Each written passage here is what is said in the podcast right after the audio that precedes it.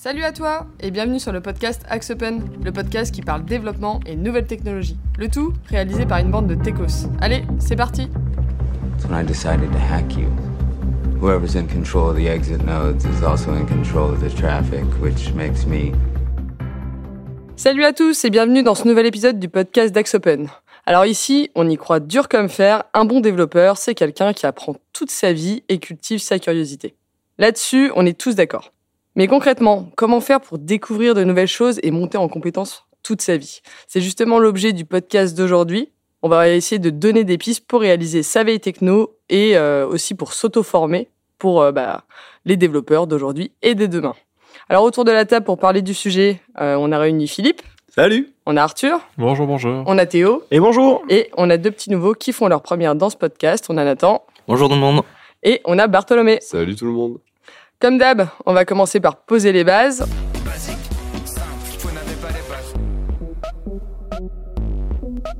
On va commencer par parler un peu veille techno. Euh, Philippe, ton moment préféré.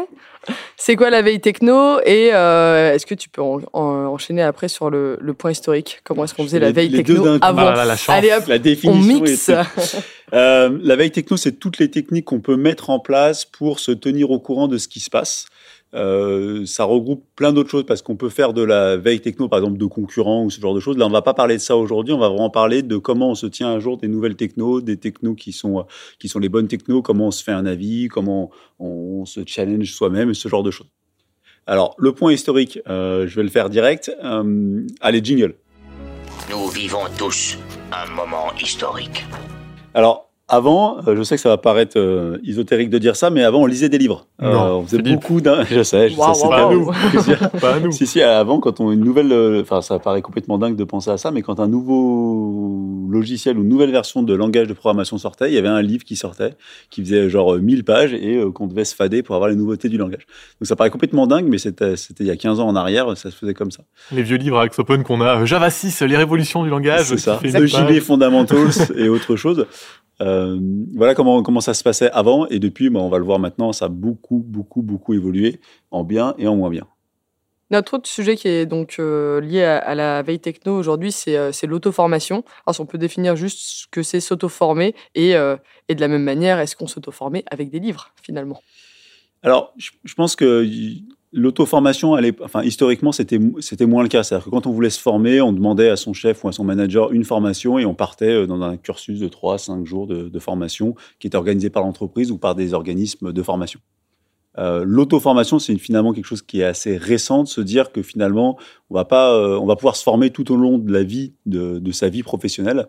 Et c'est quelque chose qui, bah, on le voit avec tout ce qui est euh, CPF, ce genre de choses, qui est beaucoup mis en avant de se dire finalement, c'est plus forcément à l'entreprise de forcer le salarié à se former, mais ça peut être aussi une démarche qui est euh, personnelle d'aller chercher l'information là où il en a besoin.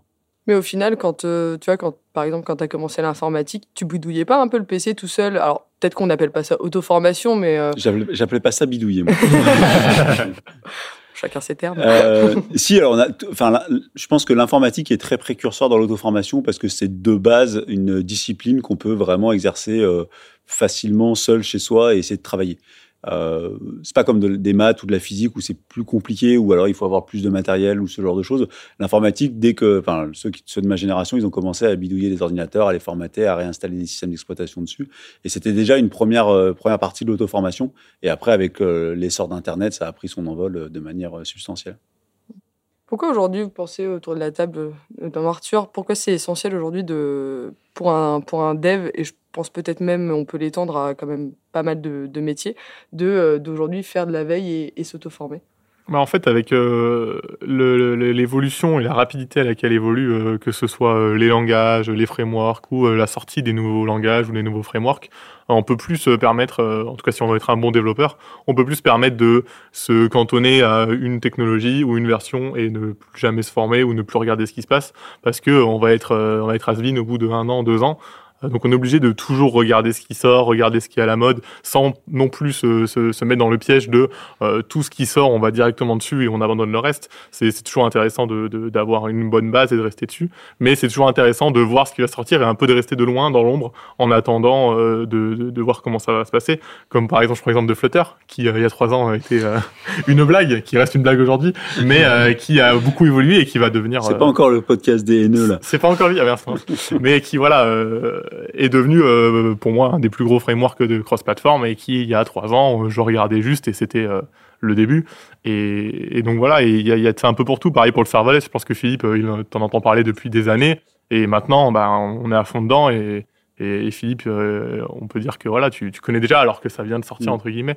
Et donc c'est vraiment voilà essayer d'être en avance. Et même euh, même si c'est quelque chose qui qui n'a pas forcément d'avenir bah juste savoir qu'il est là. Et le jour où c'est où ça où ça prend de l'ampleur et ben on est déjà dessus et, euh, et c'est ça pour moi euh, qui fait qu'on est un bon développeur ou on stagne euh, en restant à PHP toute sa vie Private joke. on pourra l'enlever ça. Euh, si on focus un petit peu sur la partie, donc on a bien compris, on a, on a la partie veille techno et auto-formation qui sont euh, donc complémentaires, mais, euh, mais finalement qui sont assez, assez spécifiques. Donc on va les scinder en deux. On va commencer par parler un peu plus de la veille technologique. Aujourd'hui, comment est-ce qu'on s'y prend? Pour faire concrètement de la, veille techno? Quelle organisation on, met en place? Vous faites quoi, vous, par exemple, euh, Théo? Bah après, on peut différencier déjà dans un premier temps veille passive et veille active. Donc, euh, soit on s'abonne à des flux, soit on s'abonne à des newsletters et ainsi de suite pour avoir des informations quotidiennement ou régulièrement, du moins. Soit on peut avoir de la veille active où là, c'est à nous d'aller chercher manuellement en fait un petit peu les informations. Qu'est-ce qu'on peut avoir comme idée, de quoi chercher et ainsi de suite. Donc déjà, il y a ces deux, nuances à avoir où on peut marquer une différence. Quoi. Et vous, vous y prenez comment? Vous... Toi, tu fais par exemple plus de veille passive, veille active, ou tu fais les deux? Moi, je suis plus euh, veille active, que ce soit pour euh, plusieurs choses, que ce soit pour, euh, soit pour le développement, soit pour des informations personnelles, soit par exemple pour les actus des podcasts, et ainsi de suite. Et en fait, ça permet de faire le tri directement et de pas avoir à se forcer pour aller chercher des informations euh, directes. Et vous, autour de la table, Arthur? Euh, moi, je suis plus veille passive et euh, veille quand vraiment, euh, par exemple, j'en ai besoin ou quand il y a vraiment un sujet qui m'intéresse. Mais euh, je sais que par exemple, je suis abonné à une newsletter euh, qui s'appelle TLDR et euh, qui sort tous les jours. Et euh, il y a, euh, globalement, il y a six, six actus euh, dans le monde de la tech. Et euh, il y a deux actus qui sont vraiment full développeurs. Et c'est ça qui me permet un peu de, de me tenir au courant si je vois qu'il y a une nouvelle version d'un framework qui sort. En fait, vu que c'est tous les jours, bah, tu, tu loupes pas une information parce que même si tu vois, euh, le, un jour il y a genre euh, React, Vue et Angular qui sort une, une, une nouveauté, et ben le lendemain tu auras celle de l'autre.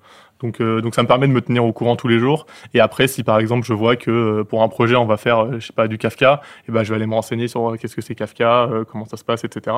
Mais euh, mais je, je fais moins de la veille active en me disant allez, euh, je vais aller voir sur le site de React euh, ce qu'ils ont fait. Je suis plus euh, passif et où quand j'en ai vraiment besoin. Ok. Nathan, de ton côté? Un peu comme Arthur, justement, euh, je fais un peu des deux, dans le sens où, euh, justement, il y a, je suis aussi abonné à des newsletters, et en particulier euh, la newsletter de Baldung. Donc, c'est une newsletter qui est spécialisée dans le Java et le Spring Boot. Et donc, ça, c'est une newsletter hebdomadaire, donc qui nous donne quelques, quelques articles, justement, qui ont un rapport avec le Java, donc ce qui est plutôt pas mal et aussi euh, l'active, mais ce qui est un peu plus difficile, c'est aussi de, de, de trouver le bon article qui est intéressant au milieu de beaucoup d'autres articles qui peuvent être un peu plus justement euh, des bait clics. Ah, parce que j'imagine quand tu t'abonnes à plein de trucs, euh, ou, euh, ou même quand tu vas des fois rechercher de l'information, il y a tellement maintenant de choses, Ouais, tout le monde décide a de se référencer surtout. euh, faut trier, quoi. Vous faites comment pour trier? Ouais, on lit le type, de- on lit le début Tu de l'article. Bah, on lit le et on peut euh, très vite voir euh, quelle direction va prendre l'article. Si euh, il part plutôt sur juste une description, on va dire un peu plus en surface, ou alors qui plonge vraiment dans le cœur du sujet. Donc, et avec ça, on peut se faire déjà une idée de savoir si cet article sera pertinent, pertinent ou non à ce que l'on recherche. Et puis en fonction du site aussi qui, qui va faire l'article, euh, il y a des sites qui sont pas forcément euh, très, très pointus dans la tech, et donc si on voit un article dessus, on sait que ça va être quelque chose. Si tu vois un article 01 net, tu peux passer ton chemin. quoi. Voilà, si tu vois un article presse citron, tu vas te dire bon, euh, ça va être peut-être un peu plus euh, grand public, Euh, alors qu'il y a des sites, euh, je pourrais pas trop en citer là, j'en ai pas en tête, mais qui sont beaucoup plus euh, techniques. Et aussi, euh, moi, euh, par exemple, quand je fais des recherches, euh, je sais que je recherche tout en anglais. Parce que je sais pas pourquoi j'ai cette, euh, un peu cette a priori comme quoi il n'y a pas trop de recherches quand on tape en français. Enfin, il n'y a pas beaucoup de résultats. Donc j'ai pris l'habitude de rechercher en, en, anglais. Et je sais que si je vois un article français, je vais même pas essayer de le lire. Parce que je sais, c'est une habitude que j'ai pris qui est pas forcément bonne. Mais je sais que par exemple, quand je recherche du code ou quoi, ce sera toujours en anglais. Euh, parce qu'il y a aussi une plus grosse communauté derrière, vu que normalement c'est un peu la langue, un peu la langue qui regroupe tous les développeurs. Il y a plus de choses hein, qui sortent de toute mm. façon aujourd'hui en, en, anglais finalement qu'en français. C'est vrai que moi, à l'inverse de vous, je pense que je fais plus de, la veille active. Je suis abonné absolument à rien. Ah ouais? Non, je suis abonné à rien. Et par contre, bah, moi, je lis encore beaucoup de livres. Donc je sais que je suis un, peu un vieux là-dessus. Mais je préfère avoir une vision euh, long terme. Et après, je vais chercher le, je vais chercher l'information quand j'en ai besoin. Mais je m'abonne pas trop à la mise à jour des frameworks et des machins comme ça. Ça bouge tout le temps. Et finalement, c'est du bruit et pas, pas spécifiquement intéressant. Et, après, par contre, je vais toujours chercher l'information sur les sites dont je sais qui sont les sites références. En fait, il n'y en a pas tant, tant que ça. Il y a quoi, par exemple tu utilises bah, Moi, dans l'univers Java, je vais regarder tout ce qui tourne autour de la fondation euh, Apache ou ce genre de choses, ou euh, tout ce qui tourne autour euh, d'AWS, directement sur les sites d'AWS et compagnie. Je passe pas trop de temps, enfin, je lis jamais d'actualités ou très peu qui sont faits par des médias parce que les médias, ils dénaturent l'information souvent et ils sont euh, souvent un peu trop euh, euh, pas assez précis, ou alors ils veulent donner envie de lire, comme tu dis Arthur, et au final, tu n'as rien dedans. Donc je vais plutôt directement à la source, c'est-à-dire que si par exemple je vois qu'il y a une, nouvelle, une nouveauté de J2E ou de Spring Boot, je vais pas lire l'article, je me dis bah, je vais tout de suite sur le site de Spring Boot et je vais regarder la, vraie, la vraie note de la release note qui a été faite. Pour, le coup, pour le coup, moi je fais beaucoup de blogs je sais pas si ça rentre dans la catégorie active ou passive, mais je, je suis pas abonné, genre je reçois pas de notification. Mais euh, régulièrement, une, euh, une fois tous les jours, une fois tous les deux jours, euh, je vais sur les blogs que je connais et je regarde les articles et puis je lis ceux qui m'intéressent généralement. Et ça, c'est un mix entre actualité, entre tutos dans des domaines qui m'intéressent, des tips, enfin, ça mixe plein de choses et du coup, je trouve que c'est pas mal. Je me posais la question, est-ce que finalement, en fait, la veille, est-ce que c'est un exercice de tous les jours, quelque chose qui se fait de manière quotidienne ou hebdo, ou est-ce que finalement c'est plus au besoin et, euh, et quand effectivement tu es abonné à des newsletters qui arrivent euh, bah, de manière hebdo, comme tu disais tout à l'heure euh? Moi, j'ai, moi, j'ai une réponse là-dessus. C'est-à-dire qu'en fait, on peut, on peut vite se perdre à vouloir chercher l'actualité tous les jours parce que tous les jours, il y a un petit truc. Tous les jours, il y a un framework qui se met à jour, une nouvelle version de quelque chose. Et en fait, si vous passez votre temps à rester que dans cette surface-là, vous n'allez pas, à mon sens, hein, vous allez perdre beaucoup de temps à le faire tous les jours. Euh, alors que si vous vous mettez sur des gros jalons et que vous regardez que des sources intéressantes, je trouve que c'est plus efficiente que, le, que la petite info. Mais après, c'est mon avis personnel. Non, c'est vrai que je suis d'accord. C'est vrai que faire une recherche euh, tous les jours, on peut peut-être se perdre avec euh, des petites informations, justement, mmh. petites à jour, qui au final ne va pas nous apporter grand-chose.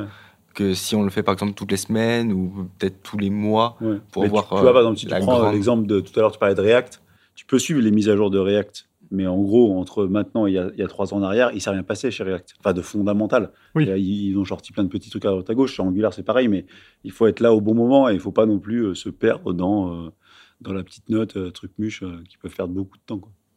Vous entendez parler un peu du coup sur les, tout ce qui était outils, donc tout ce qui est blog, etc. Enfin, multimédia.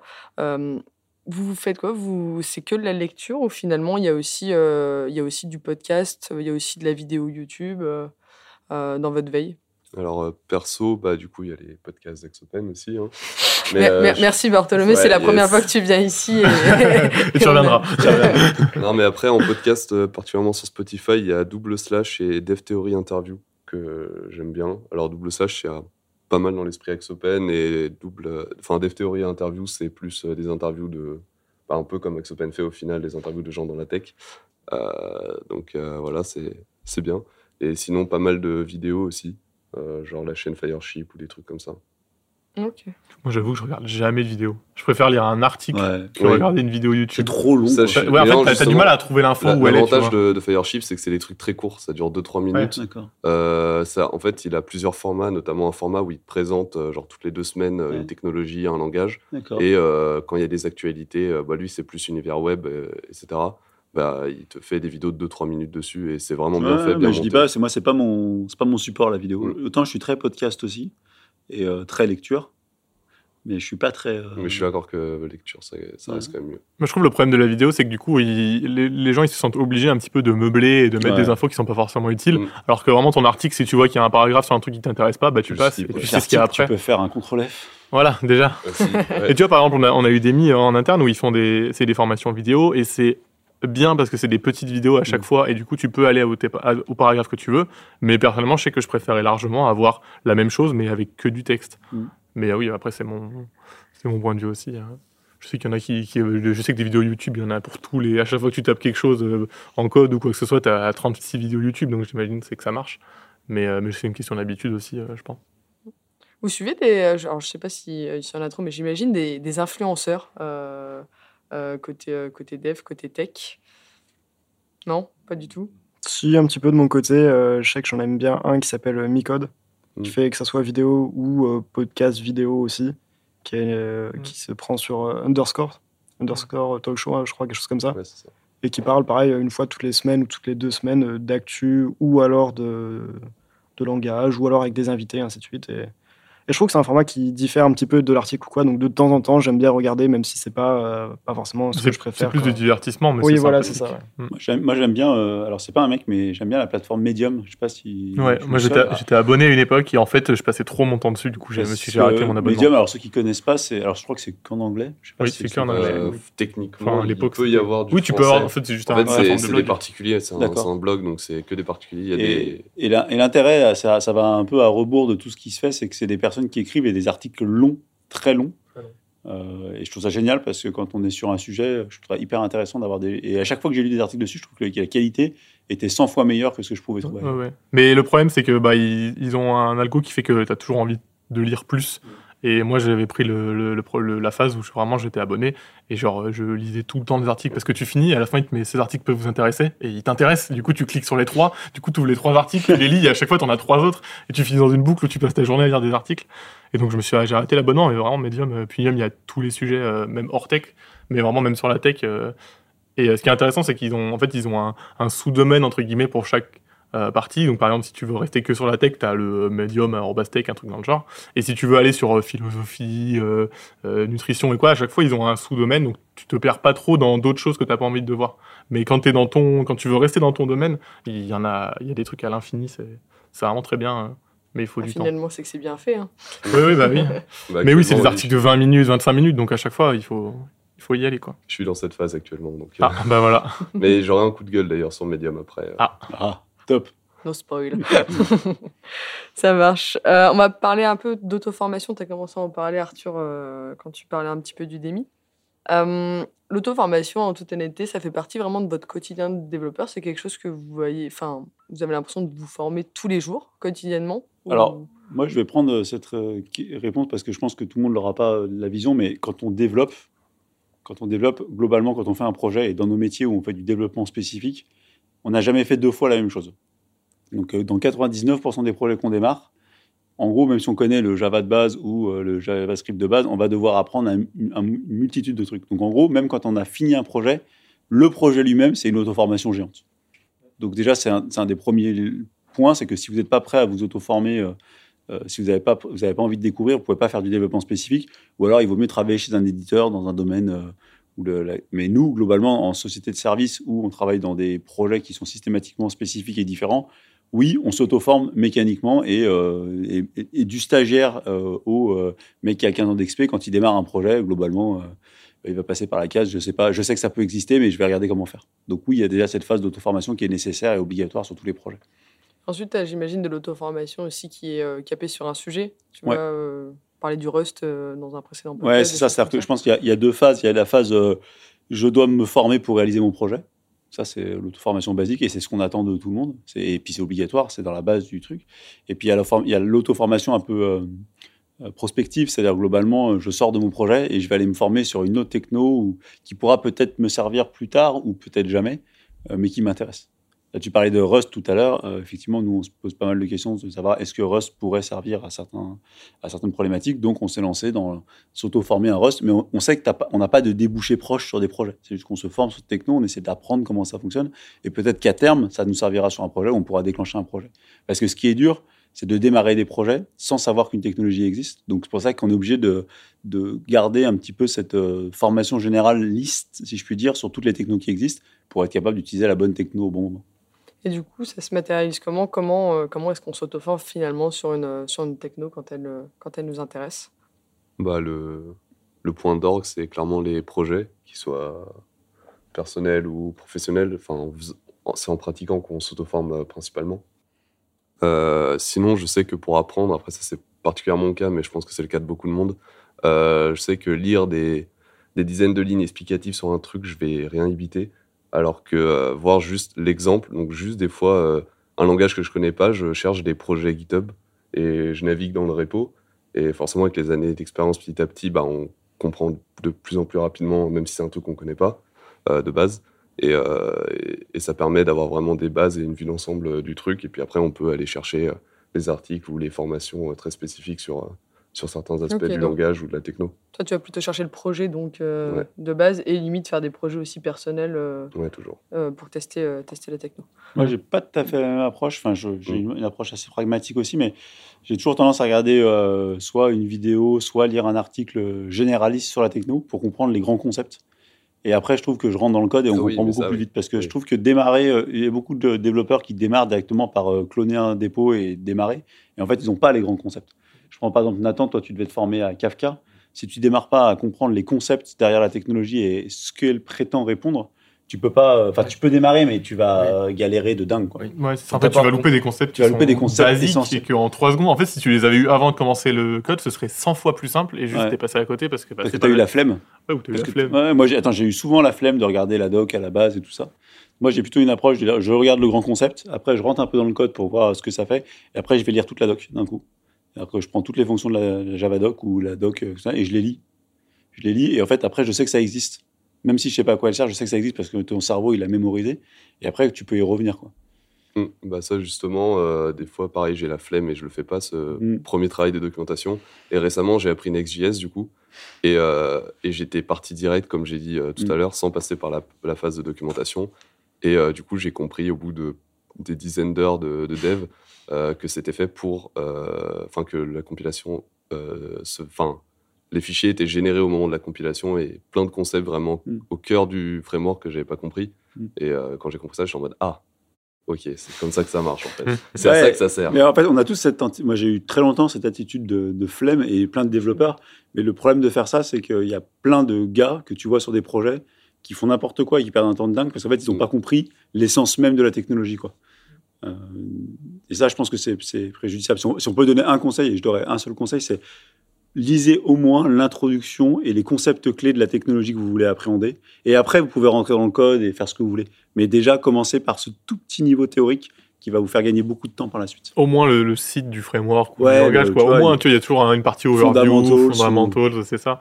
Et c'est vraiment la base. Et, euh, c'est vraiment très important. Et après, mm. moi, ce que je trouve un peu dommage des fois, quand tu, quand tu regardes des vidéos un peu plus euh, généralistes sur, par exemple, je sais pas, euh, débuter Rust, c'est que des fois, tu tapes 20 minutes où tu as l'impression que leur vidéo, elle est faite pour des gens qui n'ont jamais développé. où ils sont en mode, alors pour, pour, pour faire une variable, vous écrivez const, var, et là, vous mettez votre variable. Alors, une variable, en fait, c'est pour stocker des données. Et en mode, non, mais c'est bon, j'ai compris. Moi, je suis d'accord qu'il pourrait y avoir des, des formations de, de techno. Pour des, experts, entre guillemets. Ouais, genre. Ou adapté, ou tu peux sinon. Ouais, ça, ça, Parce que sur Udemy, quand tu veux faire, genre, par exemple, débuter Rust, et eh ben, tu te tapes au début 3-4, pas, pas heures, mais tu te tapes au début 3-4 vidéos où ils te font les bases du développement, en fait. Et t'es pas là pour faire les bases du développement. Parce qu'en fait, ils partent tous du présupposé que c'est ton premier langage. Ouais. Ce qui est normal hein, en soi. Mais euh, moi, ça fait, j'en connais 10, 15, 20. Donc, du coup, m'expliquer ce que c'est qu'une variable et une constante, ça me fatigue. Et du coup, des quoi, ça me fait lâcher la formation. Bah, ouais, c'est ça. C'est que en mode, bon. Euh. Et tu sais pas où commencer parce que tu dis, je fais quoi, je saute jusqu'à où, tu vois, parce que ça se trouve, dans les variables, ils vont t'expliquer un truc hyper important, genre, il y a des pointeurs mémoire et tout. Mais ça, tu vas bah, le, le borrowing, par exemple, en Rust, euh, c'est un truc que si tu sais pas, faut le connaître, quoi. Pour le coup, je pense effectivement ils se mettent dans la posture où quelqu'un qui connaît pas, ils, veulent, ils veulent viser vraiment tout le monde. Après, c'est vrai que ce serait peut-être bien qu'ils aient justement des curseurs. Si jamais vous connaissez déjà des langages, vous très, enfin, faire des, faire des formations, c'est très compliqué. Ouais, pour tout le monde et tout. Surtout qu'il faut toutes les nuances du curseur. Euh, parce qu'il n'y a pas juste débutant et expert, il y a plein d'entre-deux en fait. Donc, c'est ça, c'est chaud. Et euh, du coup, sur tout ce qui est site d'auto-formation, là, vous parliez euh, d'Udemy. C'est le principal qui est, enfin, que vous, vous utilisez? Il est payant, mais pour moi, c'est le plus complet. Parce que c'est des, entre guillemets, vraies formations. C'est pas des vidéos YouTube où quelqu'un fait un, un 3-4 vidéos. C'est vraiment, euh, il va poster toute sa formation. Euh, mais il est payant. Après, en, en site, euh, entre guillemets, gratuit, bon, bah, il y a YouTube, mais qui est pas vraiment un site de formation. Mais- On a Medium. Ouais, moi je vais, je vais rebondir là-dessus. Je pense que beaucoup de gens considèrent YouTube comme étant l'école absolue parce qu'il y a tout. Et... Mais le problème de YouTube, c'est que les personnes qui vous expliquent des choses, ils vous expliquent selon leur vision à eux. Ils n'ont pas de réflexion autour d'un parcours apprenant ou un parcours pédagogique. Et souvent, en fait, euh, ils vont vous expliquer des trucs euh, très bien, très pointus. Ça va dépendre de la personne, mais vous pouvez passer à côté de choses. euh, Enfin, je veux dire, par exemple, quand je vois les gens qui se forment au langage de programmation, ils se forment à, par exemple, que ce qu'ils ont l'habitude d'utiliser. Mais en fait, dans le langage, il y a beaucoup, beaucoup, beaucoup d'autres choses. Là où dans une Udemy ou, ou- ou ce genre de plateforme, ils, ont, ils sont dans l'obligation de fournir un parcours pédagogique complet. Et du coup, ils vont balayer plein de trucs euh, beaucoup plus. Enfin, ils ont un spectre de formation plus large.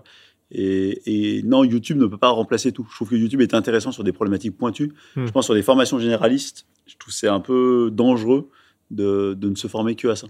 Parce qu'en plus, vous n'avez pas euh, ce côté. euh, dans la formation, c'est pénible ce que je veux dire, mais il y a un côté euh, neutre. C'est-à-dire qu'ils essayent d'être le plus neutre possible. Sur YouTube, vous avez souvent des gens qui sont euh, parti pris.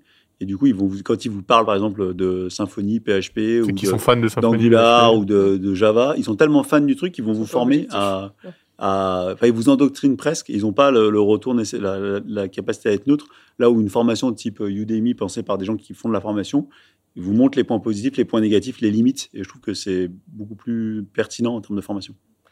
Open Classroom, euh, vous utilisez encore aujourd'hui? L'ancien Mm. site du zéro pour. Non, mais je sais aligner div en CSS, donc j'ai arrêté. ouais, c'est ça. Moi, je l'ai utilisé pour apprendre le C il y a, il y a 8 ans, mais euh, c'est tout, quoi. Et, et je suis sûr qu'ils font des trucs très bien, mais euh, je, je regarde. Enfin, de toute façon, de base, je recherche en anglais, donc je tombe plus jamais sur l'Open Open Classroom. Mais, euh, mais je suis sûr qu'ils font des trucs très bien, mais euh, moi, je je Non, ouais. plus du tout. En interne, on a déployé Udemy pour tous les salariés et c'est vrai que c'est la plateforme qui est le. C'est vraiment exceptionnel. hein. C'est Ouais. impressionnant le nombre de formations qu'il y a. Mais Le seul truc que je pourrais donner un peu le, le problème de Udemy, c'est que c'est c'est souvent pour les débutants et il y a pas, ils s'arrêtent un peu au moment où ça commence à devenir intéressant pour nous. C'est-à-dire que c'est souvent euh, débuter sur Rust, euh, débuter sur. JavaScript et t'as pas Rust pour les experts. En mode Ouais. on va aller dans, le- dans la mémoire, on va aller dans, la, dans Ouais. les trucs très, très, très précis. Et je trouve que ça manque un peu des fois euh, de faire vraiment des trucs très experts. Mm. Euh, mais je pense que c'est aussi parce que bah, ça se vendrait moins bien euh, Ouais. euh, de, de faire quelque chose comme ça. Et euh, c'est aussi le problème d'Open Classroom, je trouve que c'est pour ça qu'on l'a tous utilisé en- quand on a commencé, que maintenant Ouais. plus trop, c'est que c'est très long. Oui. C'est-à-dire que les, les cours sont vraiment, des fois, tu tapes 50 heures, il y a beaucoup, beaucoup à lire. Et, euh, et au final, c'est à chaque fois, ils reprennent du début et c'est très, euh, je sais pas comment dire, un peu infantilisant. C'est très. Bah, c'est le site du zéro, donc Ouais. euh, c'est quand t'es un zéro. Ouais, ouais. mais euh, c'est bien quand t'es un zéro. Et vous faites encore, euh, je du coq à mais euh, poser la question, euh, Bartholomé, tu parlais euh, des, des projets personnels. Vous en faites, vous encore à l'heure actuelle, euh, pour tester des technos, d'aller faire une petite appli, euh, un truc random? Ou pas? Ouais, moi je sais que j'en fais régulièrement. Euh, où je lance, mais ça dure jamais euh, des semaines. hein. C'est vraiment, euh, tu lances un truc, euh, test, tu fais trois quatre trucs et, et ça marche, ça marche pas. Mais j'aime bien faire ça en, en- juste après une formation. C'est-à-dire que tu fais une formation de 5-6 heures sur Udemy et ensuite après tu vas en, en- entre guillemets théoriser ce que tu as fait, appliquer ce que tu as fait et tu vas faire un petit projet à la con et ça te permet un petit peu de remettre en de remettre tous les tous les conseils que tu as eu et, euh, et c'est plus sympa que comme ça de commencer euh, avec une feuille blanche, tu arrives, tu fais bon bah allez euh, comment on fait une variable, tu vas sur la doc etc. Je trouve que c'est plus intéressant de Moi, le faire. euh, ouais, moi, j'ai plutôt tendance à, à faire des projets, euh, d'essayer de trouver une utilité au projet, parce que le problème de faire des, des tutos dans le vide ou des, des petits projets dans le vide, c'est que tu te mets jamais de contraintes. Et au final, euh, tu passes à côté de la vraie difficulté. Donc moi, j'ai tendance à utiliser des contextes clients pour me créer des petits utilitaires ou des petits trucs qui me permettent de m'aider. Et comme ça, au moins, euh, c'est concret, quoi. Et ça me permet de- d'aller de les finir surtout. bah, c'est c'est le plus Bah, gros problème. Moi aussi, je fais beaucoup de projets. Bah, en fait, euh, vu que là, je sors du milieu, du milieu scolaire et j'arrive petit à petit dans le milieu d'entreprise, euh, 90% de mon auto-formation s'est fait sur des projets perso. Euh, donc, euh, ouais, non, j'en fais beaucoup, bah, même constamment en fait. Et euh, j'essaie de faire des trucs plutôt aboutis et qui sont utiles. Mais euh, je sais qu'après, j'ai toujours plein de petits POC ou des petits trucs euh, à côté. Mais généralement, ouais, je- j'essaie de faire des. Te donner un objectif et puis de Mm. pouvoir aller au bout, parce que c'est vrai que tu as vite tendance à te dire, bah, tu commences le truc, tu es, bien, t'es plein de bonne volonté. Et puis après, moi, c'est. Mon problème, c'est que je- tu commences, les 90%, les premiers 90%, ils sont trop cool parce que tu découvres, et t'as toujours les 10% pour finaliser où c'est Ouais. un peu chiant, Ouais, où tu c'est fais, toujours tu le- fais de l'affichage, tu fais des trucs et t'es en mode, oh là là, Mais c'est bon. pour ça, je trouve que c'est bien de se faire des Oui. petits utilitaires parce que moi, dès que je fais une tâche plus de deux fois, je me dis je pourrais peut-être créer un utilitaire pour le faire à ma Oui. place. Et ça te force à, à faire plus de trucs jusqu'au bout. Quoi. Vous vous formez sur quel sujet en ce moment? Euh, moi, beaucoup de serverless. Je, je suis à fond sur le framework serverless et euh, vraiment à fond là-dessus. euh. Avant, à une époque, j'étais beaucoup sur du cross-platform avec React Native, mais là, ouais, serverless à fond. Bah, moi, je viens de finir une formation sur, par rapport à Kafka, justement, et une formation sur JMeter, donc, qui permet de faire des tiers de performance euh, sur des applications. Théo, c'est quoi tes sujets du moment? Euh, moi, en ce moment, Docker. Plus euh, en lien avec euh, mes anciennes formations euh, un peu DevOps. Donc, euh, toujours sur Docker. Ouais, pareil, euh, pas mal de DevOps et puis surtout euh, du coup là du TypeScript. Je suis passé il y a quelques mois du JS au TypeScript, plus jamais j'y retourne, hein, on est d'accord. et euh, et, euh, ouais, Après, non. tu vas découvrir Java. non, non, alors ça, j'ai j'ai déjà eu des petits. euh, ouais, non. Après, Java, ce que, Java que tu fais en cours et Java que tu fais en entreprise, ça n'a Oui, rien c'est- à voir. C'est sûr, c'est sûr. Philippe, c'est toi- c'est quoi ton Et moi, je suis sur Rust et sur un truc qui n'a rien à voir. Je suis sur MATLAB euh, Sim Event en Oh, ce le moment, bonheur. Pour euh, faire des simulations temps réel pour un projet que j'ai avec Nathan qui bosse sur justement le Kafka. Le Kafka qui est un C'est broker de messages temps réel pour ceux qui savent pas ce que c'est.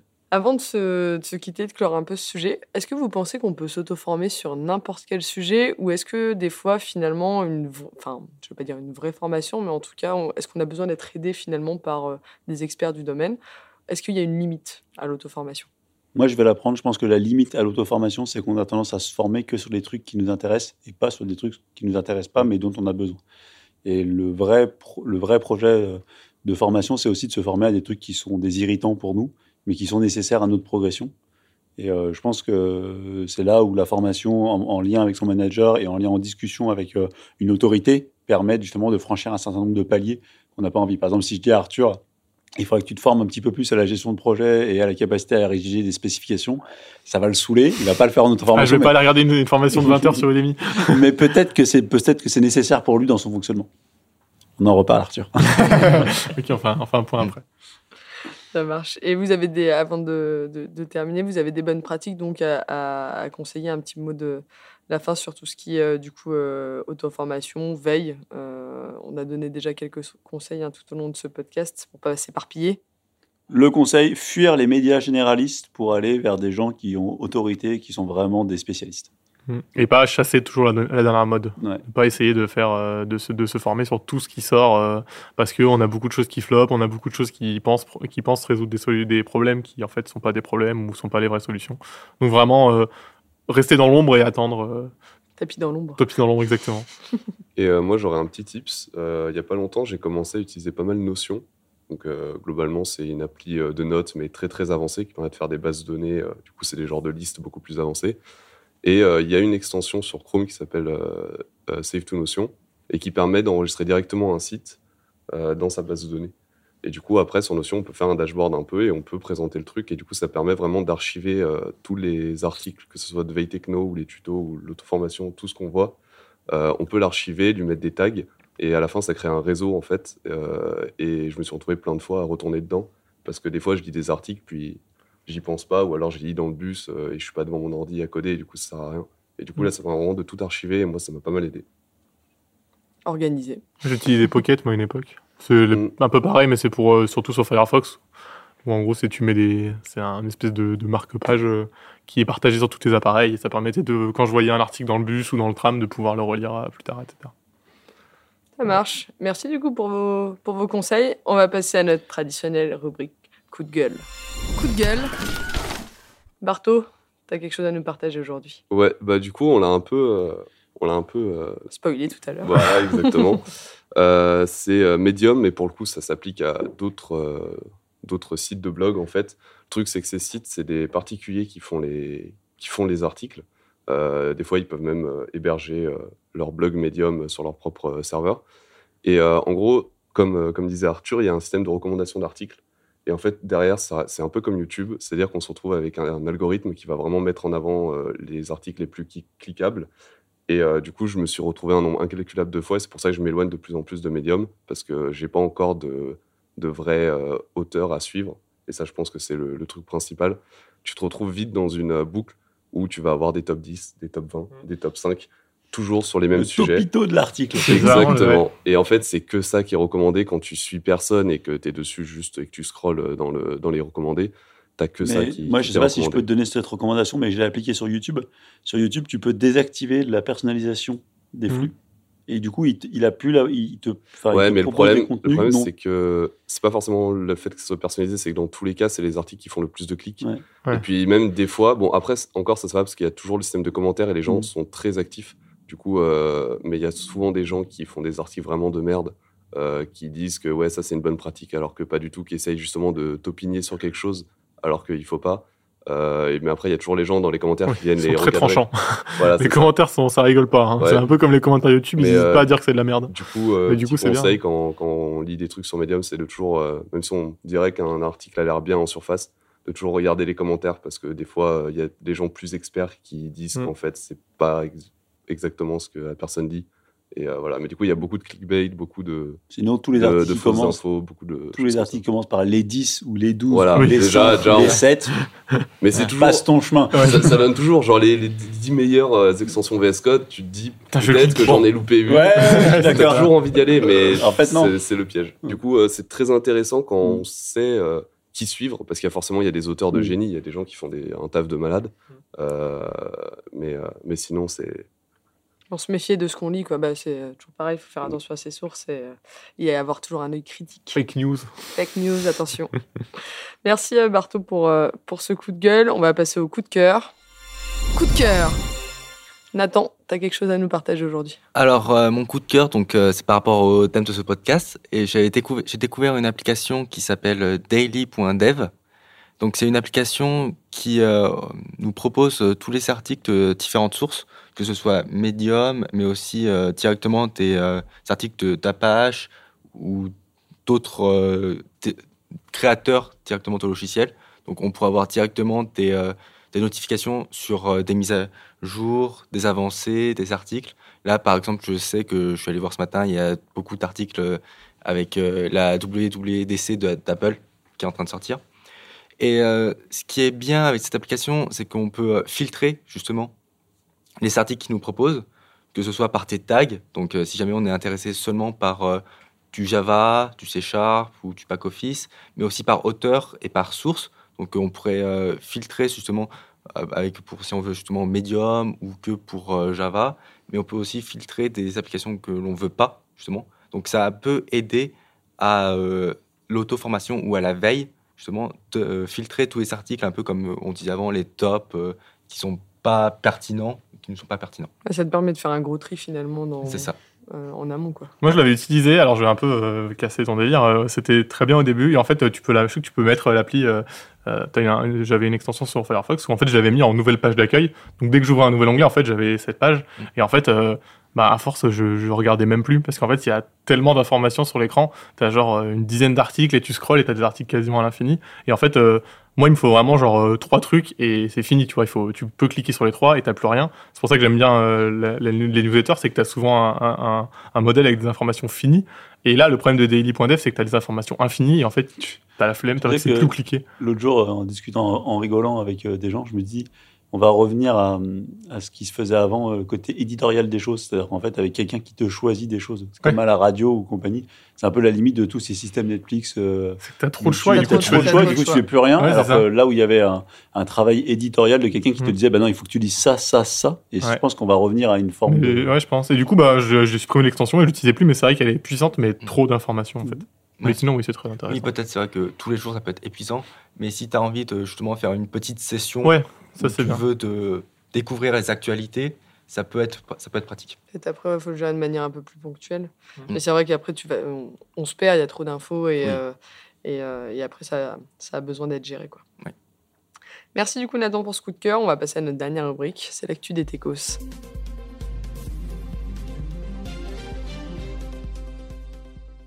Théo, Et ben du coup, pour clore ce podcast, je vous ai choisi trois petites actualités. La première en lien avec euh, l'intelligence artificielle, donc sur des faits de février 2022, mais médiatisés par le New York Times euh, très récemment en mai 2022. C'est HonorLock, c'est un service automatique de surveillance d'examen. parce que Covid, tout ça, on a passé nos examens en ligne. Donc, il utilise le Recognition, donc c'est euh, l'outil de détection faciale d'Amazon, et euh, qui a accusé de triche euh, une étudiante. Et donc, ça fait débat récemment parce qu'on ne sait toujours pas si oui ou non elle a triché. Et actuellement, elle a raté du coup son examen. Et donc, ça fait un peu débat en mode est-ce que oui ou non c'était une bonne accusation ou non? Est-ce que l'intelligence artificielle a été mal entraînée ou non? Ça pose problème euh, dernièrement. Du coup, pourquoi ils mettent en place une intelligence artificielle si dès que quelqu'un triche, on dit qu'il n'a pas triché? Et bah justement, en fait, c'est que là, euh, l'accusation de triche, on ne sait pas si elle est vraiment fondée. Mais du coup, ce sera dans tous les cas le cas, parce que vu qu'il reconnaît ton visage, euh, tu peux pas le savoir. C'est ça. Donc on s'est dit, c'est des nouvelles, nouvelles technologies qui font du bien pendant ce confinement, où on peut surveiller à distance et ainsi de suite, vu qu'au moins on n'a pas la personne en face. Et au final, ça fait plutôt polémique. Euh, deuxième actu pour rester un peu plus dans le thème de ce podcast, c'est donc euh, des conférences. Des conférences qui sont euh, peut-être une alternative à la veille technologique. Actuellement, il y a eu les Devox France 2022. Donc, c'est la dixième édition des conférences développeurs qui s'est déroulée du 20 au 22 avril. Et donc, il y a des conférences un peu plus techniques, par exemple sur Docker, Java, Kubernetes, ou plutôt théoriques sur les design patterns, ou la cybersécurité ou les corses. Bref, c'est dispo sur YouTube et tout en replay qui sont disponibles. La troisième, c'est aussi une conférence. Il s'agit du WWDC 2022. Donc, c'est les conférences développeurs d'Apple cette fois-ci du 6 au 10 juin 2022. Et donc, on a un petit peu les dernières nouveautés, que ce soit iOS 16, macOS 13 Ventura ou encore Apple Plan qui arrive en France. Voilà, voilà. Et moi, je vous recommande le, salon We Are Developers à Berlin, la semaine prochaine, où nous serons présents avec Arthur et Thomas. Pour, prendre des photos ou des autographes, si vous voulez. Il n'y a pas de souci, on, on aura un stand là-bas. on s'impose. yes. Merci à tous, en tout cas, pour vos, vos partages aujourd'hui. Merci à vous de nous avoir écoutés et on se retrouve bientôt pour de nouvelles aventures. Salut à tous. Salut. Ciao.